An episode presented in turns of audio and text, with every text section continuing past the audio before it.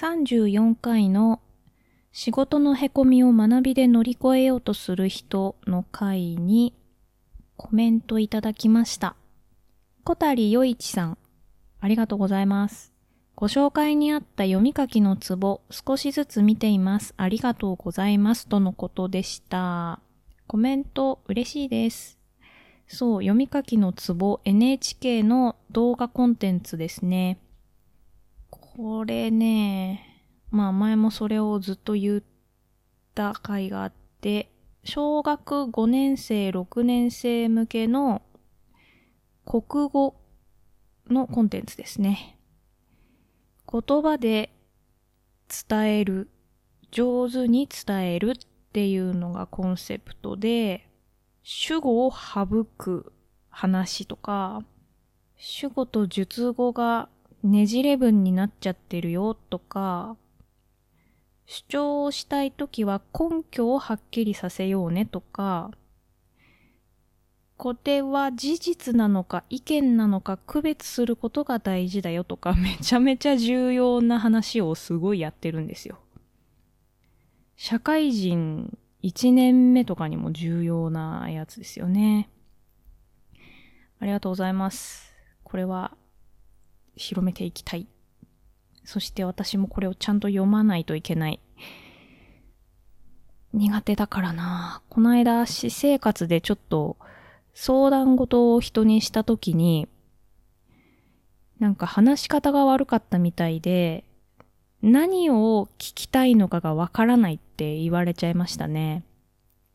最初に何が聞きたくて、何を知りたくて、どうしたいのかを言ってから、ポイントを3つぐらいに絞って説明したらいいんじゃないって、すごい、あの、優しく厳しく言われましたね。泣きながら、苦手なんだよって言い返したんですけど、それを苦手なまま放っておくのがあなたの悪いところだよって叱られましたね。もうボロ泣きです。わかってる。そして苦手なまま放っておいているわけではない。っていうことは主張しましたけど、まだ治ってないのは事実なんで、治るっていうか、まあ改善できてないのは事実なので、そこは、あの全面的にごめんなさいしました。この年齢になって叱ってくれる人がいるっていうのは大変貴重なことであります。しかしそのせいでちょっとここ1ヶ月ぐらい凹み状態が続いていますね。なかなかうまく説明ができなくて。気になってる本はありましてですね。クリティカルシンキングの本がいいなーって思ってるんですよ。まあその相談した相手の方にクリティカルシンキング学んだら多分いいと思うよっっていう風に言ってもらったので、いろいろと操操作、創作してたら、クリティカルシンキングの書籍の中でズバ抜けてるっていう本が出たらしいんですよね。とても最近。あれ、アマゾンの欲しいものリストに入れておいたのに、ないぞ。思考力改善ドリル。批判的思考から科学的思考へ。ですね。上原亮さんかな？著者がね。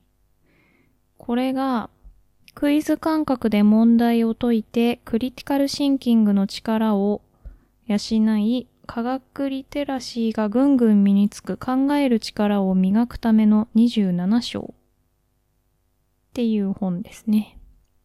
ちょっと実践的なトレーニングってことなんで、読みたい。2200円か。結構高いね。いや、2200円でこの説明ベタが治るんだったらいいですね。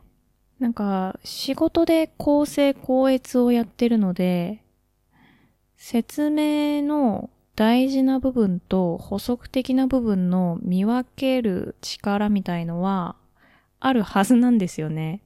で、それもこの間相談した人に言われて、文章の構成校閲やってるんだから、話すときもそれと同じようにやればいいんだよって言われたんですよ。